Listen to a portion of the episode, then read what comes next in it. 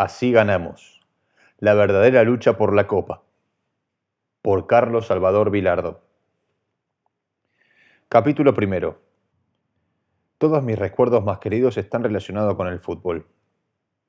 Cada domingo mi viejo me llevaba a ver a San Lorenzo y yo soñaba con que algún día estaría corriendo por ese césped, disputando la pelota y buscando el gol.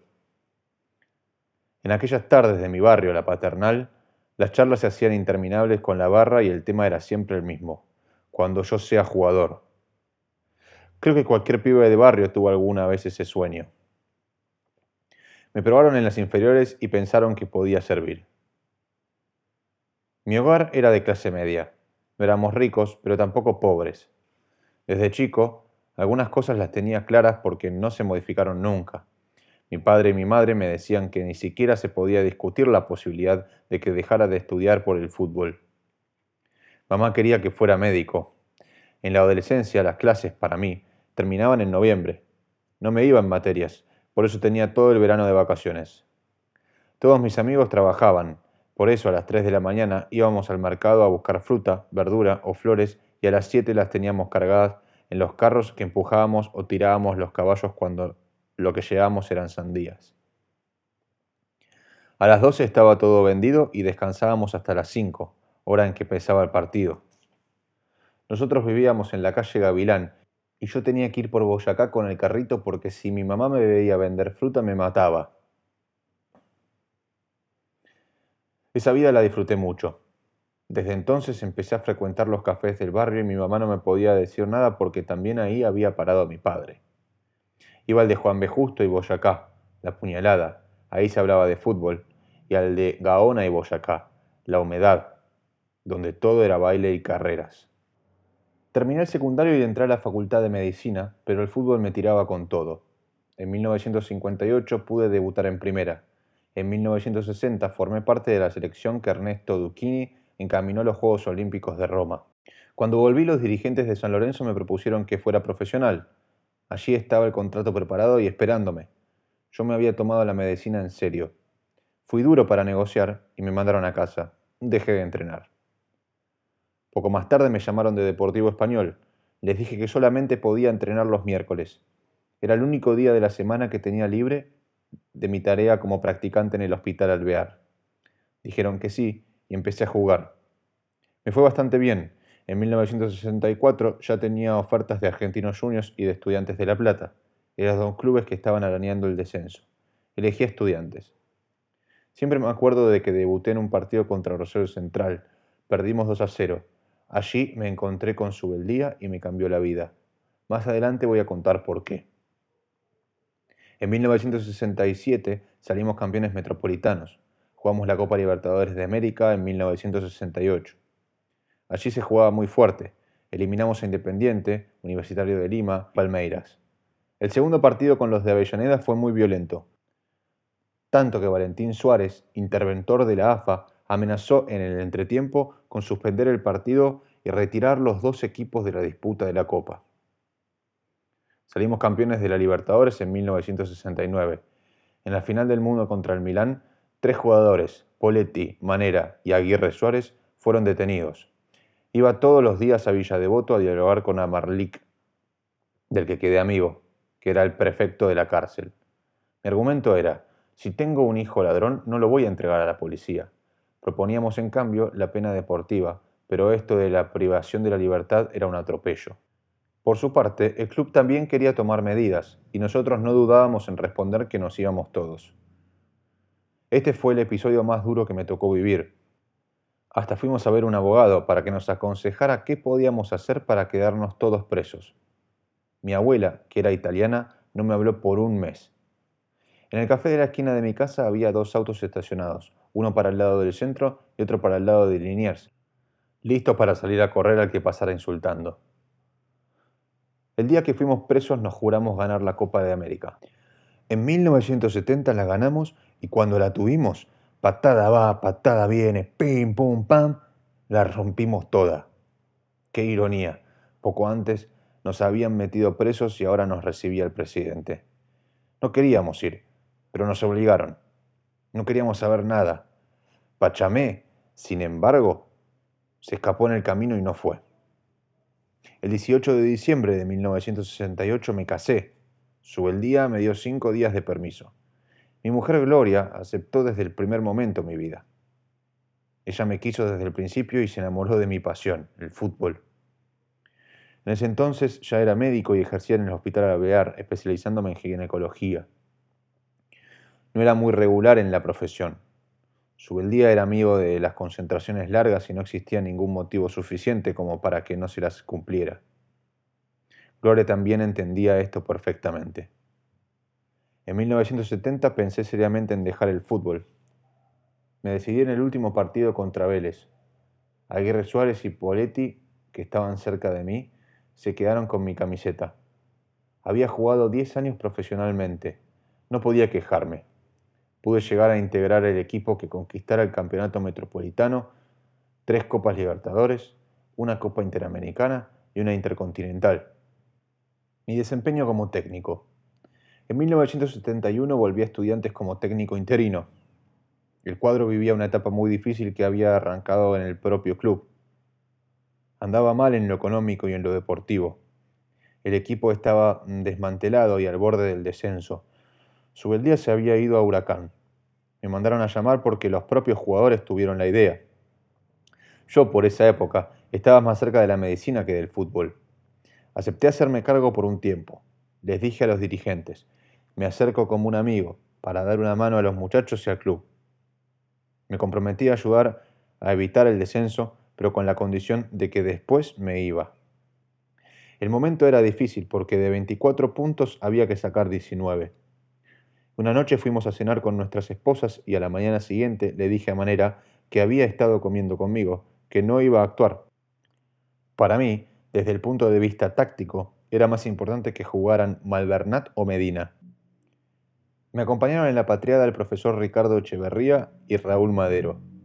Empezamos a trabajar en agosto y en octubre habíamos terminado con nuestra misión. Recuerdo que me hicieron un asado en Citibel y me dieron una plaqueta que decía, a Carlos Vilardo, el plantel de estudiantes como agradecimiento a su Salvador. Claro que era solamente un juego de palabras hecho a costa de mis dos nombres. Esta experiencia me demostró que podía ser director técnico porque actuaba con una experiencia como de 20 años. Ese día habló el capitán Cacho Malvernat para pedirme que me quedara con ellos. Ganas no me faltaban. Constituían un estupendo grupo humano. Tuve que contestarle con lágrimas en los ojos. Yo vine aquí como amigo y ni por todo el oro del mundo podría quedarme. Ustedes saben por qué. Me llegó muy hondo esa actitud de mis ex compañeros. De todos modos, las cartas estaban echadas. Ya había debutado como director técnico. En enero de 1973 volví a dirigir al equipo y logramos armarnos para salir subcampeones en el año 1975. Después pasé al Deportivo Cali de Colombia y también tuve suerte, conseguimos ganar el subcampeonato de América. Mis primeros conceptos tácticos se los debo a Subeldía. Un día leí en la revista Sport una definición referida a Alfredo Di Stefano. Descubrí que coincidía con una idea que yo tenía del fútbol. La había escrito Pepe Peña, un gran periodista deportivo que desgraciadamente perdimos. Y decía así, gestores de éxitos, sin éxitos no hay prestigio, hay que ganar, ganar con resonancia, partidos de liga, amistosos, finales, afuera y adentro, hay que viajar, estar siempre en estado, siempre preocupado por el fútbol, llegar a cualquier campo y correr, correr para prevalecer y prevalecer para ganar. Cuando viene el dinero, más dinero, más dinero genera más responsabilidades, más partidos, más giras, más golpes, menos discusiones por la constitución del equipo y mucho más afán por corregir las fallas de los deficientes. Corriéndoles los rivales, enseñándoles a esperar, mostrarles cómo hacerlo, pero dentro del campo, sudando, poniendo desde las ganas hasta el intelecto, desde la vergüenza hasta la humildad, sangrando. Alfredo Di Stefano no suda campos de juego, los baña con su sangre. Esto lo tomé como una cartilla, como una especie de norma sagrada. Cuando llegaba a los clubes me resultaba difícil hacerme entender en cuanto a lo que pretendía hacer, pese a que me pasaba todo el tiempo tratando de explicarlo. ¿Será realmente tan rara mi teoría sobre la cual debe ser el trabajo de un jugador de fútbol? Eso me pasó tanto en estudiantes como en Cali. Un jugador de fútbol es un ser que tiene que ir modelando sus habilidades naturales mediante trabajo y esfuerzo. La disciplina, la corrección, las ganas de hacer bien las cosas son fundamentales en esto, como en cualquier profesión. De lo contrario, se es un mediocre. Desde que comencé a dirigir me empeñé en no ser inaccesible. Mi estilo está basado en cierto pragmatismo, en utilizar diversas fórmulas de juego de acuerdo al rival que tenga enfrente. Decir esto me trajo muchos problemas. Hay quienes no lo entendían. Primero forma mi equipo, y cuando lo tengo bien armado y trabajado, pienso en el rival. Esto me lo preguntaron en el 69 en la redacción de un diario. El periodista me dijo, ¿por qué le importa el rival a usted? Él escribía para La Razón, y sin embargo arriba de su escritorio tenía crónica, que era la competencia.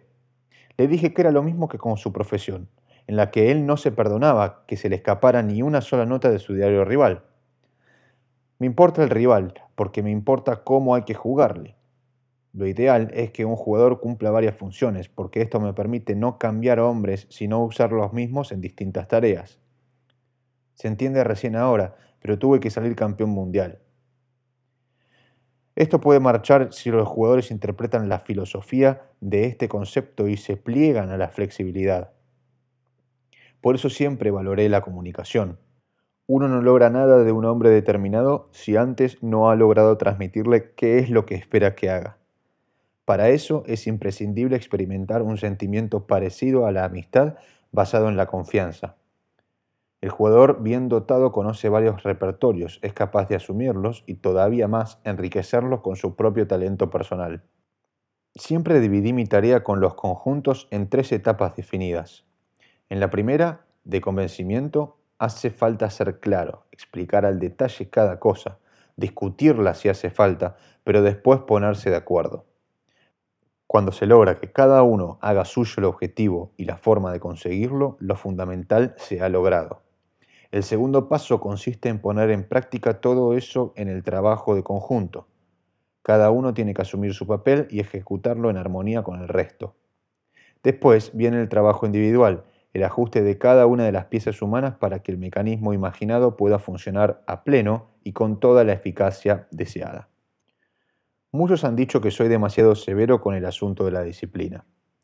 Todos los que han jugado bajo mis órdenes pueden testimoniar que no es así. Cuando un determinado esquema es lógico, no tiene exigencias desmesuradas y se ajusta a las necesidades del grupo, se adapta a este como un guante a las formas de la mano sin necesidad de presiones y entonces funciona. Pienso que lo que siempre he hecho es establecer normas de convivencia. De otro modo, cualquier esfuerzo corre peligro de frustrarse. No actúo como si fuera el único dueño de la verdad. A lo sumo soy portador de mi verdad. Además sería necio creer que alguien en el fútbol tiene la verdad absoluta. Lo máximo que puedo hacer es tratar de transmitir a quienes dirijo mi forma de pensar y de sentir cómo deben hacerse las cosas lo más claramente posible. Lo demás corre por cuenta del interesado. Cuando citaba aquel párrafo de Pepe Peña, que suscribo íntegramente, estaba tratando de explicar que creo en un fútbol ganador, una manera de jugar que no necesite justificativos porque estos están dados por los resultados. Claro que no deben conseguirse de cualquier manera. Hay normas éticas que en ninguna actividad humana se pueden transgredir impunemente. Los triunfos auténticos son aquellos que se consiguen siendo el mejor. Y eso implica trabajo, esfuerzo y disciplina. Para ganar un partido, además de buenos jugadores, se necesita el esfuerzo previo de todos. No creo para nada en la improvisación. Sobre esto hay un ejemplo. Improvisación e inspiración. Toda la gente cree que un partido es inspiración e improvisación. Pérez Ellis, el pintor, me decía que él miraba un mes el horizonte de la Patagonia y se inspiraba, pero cuando venía al estudio trabajaba de 7 de la mañana a 10 de la noche. Este hombre está 15 horas encima de las telas con la paleta y con los pinceles en la mano. Me dijo textualmente, si querés, ponele el término que quieras, pero para mí es trasudación. Esto quiere decir transpiración más inspiración. Otro ejemplo es el de Vilas, que es un hombre con mucha inspiración, tocado por la varita mágica, pero también trabajaba seis horas por día para lograr que una pelota pique en el ángulo de los dos flejes. De Vicenzo practicaba seis horas por día en un club de Ranelag. Todos coinciden. Inspiración, creación, voluntad y esfuerzo. Después de todos estos ejemplos, yo creo que ya no cuentan más la inspiración y creación. Hay que convencerse de que los mejores del mundo son los que más trabajan. Algo que trato de meterme todo el tiempo en la cabeza es no olvidarme de que delante de mí no tengo una máquina de jugar al fútbol, sino un ser humano, con sus virtudes y sus defectos, sus alegrías y tristezas, sus ventajas y sus carencias. Para poder vivirlo así, hay que intimar con el muchacho, meterse de alguna manera en su forma de sentir, conocer lo que hace falta de su vida privada. Pero esto no se puede hacer con la actitud de un intruso o un inquisidor, sino a base de amistad a interés legítimo. El secreto es intimar con él y con su familia, establecer una relación que vaya bastante más allá de lo meramente profesional. Las mujeres son fundamentales en la vida de un futbolista. Son ellas las que tienen que comprender y sobrellevar el sacrificio que la profesión les impone a sus maridos. Una vez vino una mujer a decirme, yo me casé con un hombre, no con un jugador de fútbol. La presión de su casa terminó convirtiéndolo en un empleado de banco cuando en realidad tendría que haber sido una gran estrella. La compañera del jugador es fundamental. No es fácil. Yo sé que no es fácil tener 20 o 25 años y no poder moverse de su casa por si él llama de afuera. El problema es que si no las encuentran se vuelven locos en la concentración. En algunas ocasiones tuve que apelar a la colaboración de ellas para que un hombre rindiera mejor porque es difícil cuando a alguien se le presenta la opción entre cumplir como se debe con el trabajo o atender a la familia. Eso tiene que ver con las exigencias que le llegan desde la casa. Si opta por el trabajo porque es responsable, se siente culpable, ya que puede pensar que está desatendiendo a la familia. Si deja cosas laborales para cumplir con la casa, también vive la culpa, dado que tiene la sensación de estar defraudando la confianza que depositaron en él y traicionando su futuro. Cuando hablo de sacrificio, hablo de un sacrificio que da satisfacciones. Sube el día, a quien le debo tanto, nos llevaba a las 7 de la mañana a la estación de trenes en Constitución para que viéramos a la gente que bajaba uno encima de otro para llegar rápido al trabajo. Él nos decía, sacrificio es este, no el que hacen ustedes. Casi siempre las cosas marchan bien cuando la mujer se convence de que hay etapas en la vida en las que es buen negocio sacrificarse para poder después disfrutarlo con todo. Nada se consigue fácil. El jugador de fútbol debe ser el primer enemigo de la ley del menor esfuerzo. Esta es la razón por la cual las concentraciones son cada vez más cortas. Hoy la familia necesita del jugador. No es como antes. Por eso para mí es fundamental que los chicos visiten la concentración, que se integren. A la mujer hay que explicarle que para jugar al fútbol se necesita ser joven, y si bien es cierto que entre los 20 y 30 años se privará de vivir algunas cosas, después de los 30 las va a gozar. La vida del jugador es corta. Un año malo lleva a que el otro año no haya un buen contrato. Un año es el 10% de su carrera y por eso hay que hacerle entender. El fútbol es como la madre, se siente cuando uno no lo tiene. Yo machaco a diario sobre este tema porque he visto jugadores que quieren volver a actuar y juegan en clubes de veterano con su bolso y pagando el viaje, pero cuando uno lo tiene no lo sabe aprovechar. Ese respeto por el hombre que siempre he sentido, esa convicción de que la personalidad es algo inviolable, me lleva también a un nivel extremo de exigencia hacia él y hacia mí mismo. No me pierdo detalle, quiero estar en todo y supervisar cómo se hacen las cosas. ¿Cómo soy? Mi abuelo, Salvador, vino de Italia a fines del siglo pasado sudando la gota gorda, construyó la primera casa en Gavilán y Juan B. Justo. Me gusta haber salido de una familia de laburantes. Creo que ese es el mejor título de nobleza. Mi vieja trabajó en el lavadero Flores. Mi viejo arrancó de aprendiz de ebanista y se rompió el lomo durante todo el tiempo. Hoy es el dueño de una de las mejores mueblerías del país. Siempre fui leal con mis amigos y ellos conmigo. Puedo afirmar algo que no sé si pueden decir muchos. Sigo conservando a todos mis amigos de infancia. Me veo con ellos, comparto las alegrías y las tristezas. Reconozco que soy chapado de la antigua en algunas cosas, pero no todo lo moderno tiene que ser bueno. Soy un defensor a muerte de la familia Creo que si eso no anda bien, es todo el país el que anda mal. Admito que uno debe adaptarse a ciertos cambios, pero la filosofía de fondo tiene que ser la misma. El respeto, el cariño, el sentido de unidad son cosas que no tienen que perderse. Cuando yo era chico, mi viejo me decía, usted se calla, y yo no abría más la boca.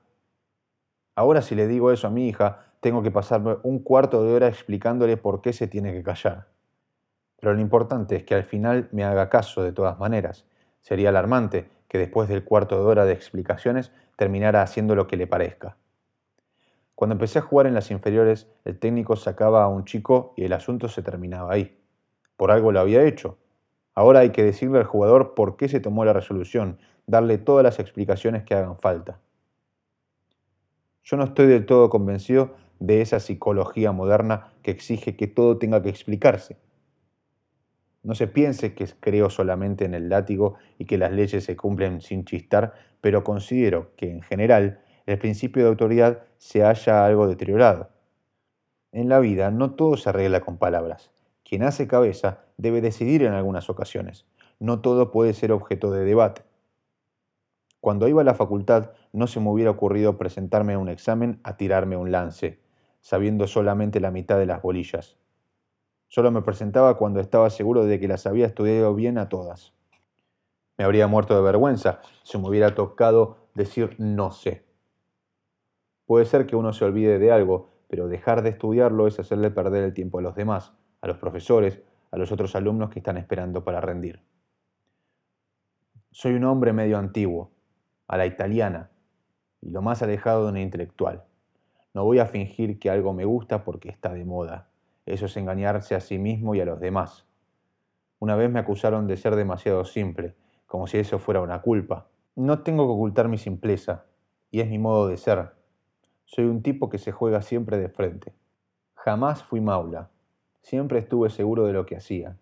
No voy a negar que cuando arrasearon las críticas sufrí mucho, igual que mi familia y mis amigos, pero nunca pensé en abandonar, en darme por vencido.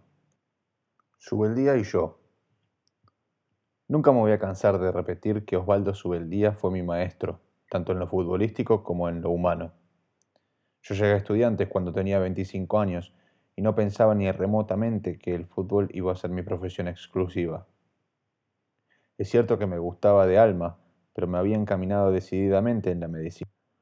Osvaldo me mostró una nueva dimensión del rol del jugador profesional. Me explicó cómo se puede hacer, en base a un hombre con las cualidades necesarias, un cuidadoso trabajo de orfebre y potenciarlo al máximo. Cuando uno entiende que entrenando se va acercando a la perfección, al rendir al máximo, el fútbol cobra otro significado. Es como si se volviera a descubrir. Ya Osvaldo, con Argentino Geronazo, había publicado un libro sobre tácticas y estrategias que me resultó francamente apasionante. En aquellos largos viajes en tren entre Buenos Aires y La Plata, íbamos charlando sobre todos estos temas, desarrollando teorías y profundizando los conceptos. Las claves eran siempre las mismas, el entrenamiento duro, la disciplina dentro y fuera de la cancha, obtener un producto coherente, desterrar para siempre las improvisaciones. Uno puede intuir una verdad, pero siempre se deslumbra cuando la puede comprobar en la práctica, cuando descubro, con alguna ingenua sorpresa, que funciona y que lo está haciendo perfectamente. Creo que en mis últimos años de jugador, sin saberlo, ya había descartado a la medicina de mi proyecto de vida. Era un técnico que todavía seguía corriendo tras la pelota en la cancha. Uno viene marcado. Al fin y al cabo, como dice el tango, contra el destino nadie la talla. A su día le pasaron cosas bastante feas por mantenerse fiel a sus principios. En 1965 lo nombraron por primera vez director de la selección nacional. Puso como condición para aceptar constituir un cuerpo técnico con Falduti y Manuel Giudice. Su anuncio fue concreto. Vamos a buscar buenos jugadores, pero que vayan al frente, que jueguen, pero que lo hagan durante los 90 minutos. Gente que transpire la camiseta, que sea viva, que luche siempre. Buscamos tipos que corran a todo el mundo, que jueguen para todo el equipo, que les compliquen la vida a sus contrarios. En fin, jugadores que rindan. Puso en práctica un plan de trabajo riguroso. Concentró al plantel en un colegio de Ramos Mejía y buscó por todos los medios que la selección estuviera antes que nada. Logró despertar el entusiasmo de los jugadores, que en lugar de quejarse por el trabajo, se sentían completamente entusiasmados para realizarlo. Todo se acabó cuando los mismos dirigentes que habían aceptado a Falduti le negaron el reconocimiento. Osvaldo decidió que de esa manera no podía seguir. Su concepto de la amistad, puesto antes que nada, le impedía dejar en el camino a un compañero. Se fue. O su amigo trabajaba con él de igual a igual, o se iban juntos a casa. Les dio a todos una lección de dignidad y de hombría de bien. Estos ejemplos son los que lo van marcando a uno para toda la vida. Valen más que mil discursos. Con cosas como esa se va aprendiendo cuáles son los verdaderos valores. Osvaldo tuvo varias oportunidades más para ser director técnico de la selección, pero siempre se frustraba por factores extradeportivos. Eso le ocurriría al mismo hombre que lograra el milagro de llevar vertiginosamente a un equipo chico a ganar un campeonato, o adjudicarse incuestionablemente y por tres veces seguidas la Copa Libertadores de América. Creo que el fútbol argentino fue bastante ingrato con él. Cuando murió lo sentí muchísimo. Cuando a uno le debe tanto a alguien y éste desaparece, es como si le arrancaran un pedazo de sí mismo. Por eso pensé mucho en él aquella tarde en que ganamos el Mundial. Veía frente de mí la sonrisa bonachona de Osvaldo y hubiera querido decirle que yo, de alguna manera, estaba pagando la deuda que tantos tenían con él. En su escuela viril nos templamos muchos, para ser amigos, para cultivar la lealtad y también para ser campeones. Yo nunca me voy a olvidar de reconocerlo.